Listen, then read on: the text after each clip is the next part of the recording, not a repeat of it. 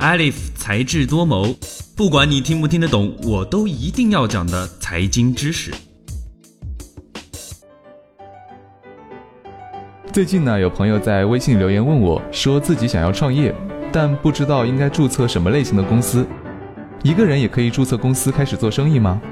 我想起自己曾经也被这个问题困扰过，不知道公司有什么作用，有哪些种类。那今天的才智多谋就为大家简单的介绍一下公司有哪些类型。说到公司，那我们不得不提起另一个经常听到的名词——企业。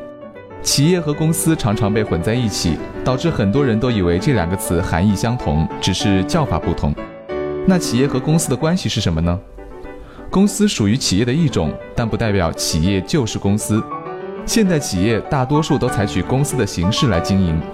企业的组织形式可以有个人独资企业、合伙企业、一人有限责任公司、有限责任公司和股份有限公司。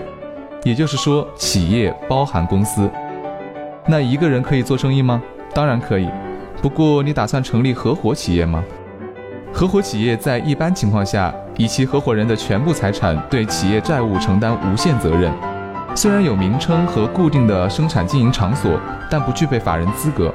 只是自然人进行商业活动的一种特殊形态，比如律师事务所、艺术培训中心这一类靠专业技能创办的企业都属于合伙企业。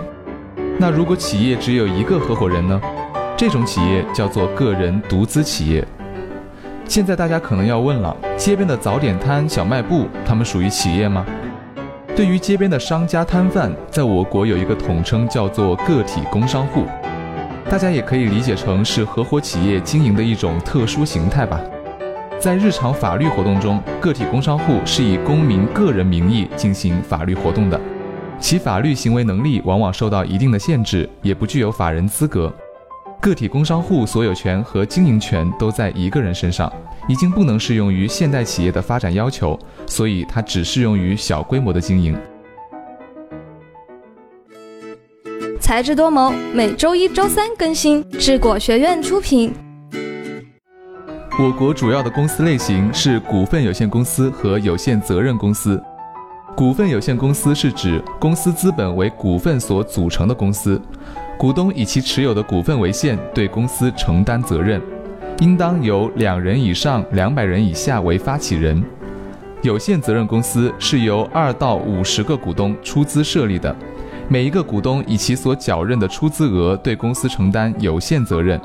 还有一个比较特殊的存在，就是一人有限公司，只有一个股东对公司出资，需要对公司全权负责，缺乏股东之间相互制衡和机构之间相互制衡，很容易混淆公司财产和股东私人财产，其局限性很多。这里我们不建议创业者选择。总体上来说，有限责任公司普遍规模较小，私密性较高。可以保护股东之间的信任关系，公司运营上也具有灵活性，其设立运作步骤比较简单。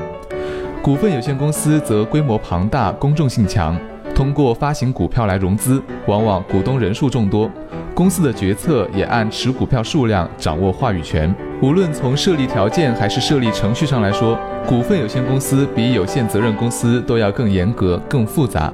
如果不成立公司，作为合伙企业来经营，生意失败后有可能会欠下一大笔债，甚至威胁生命。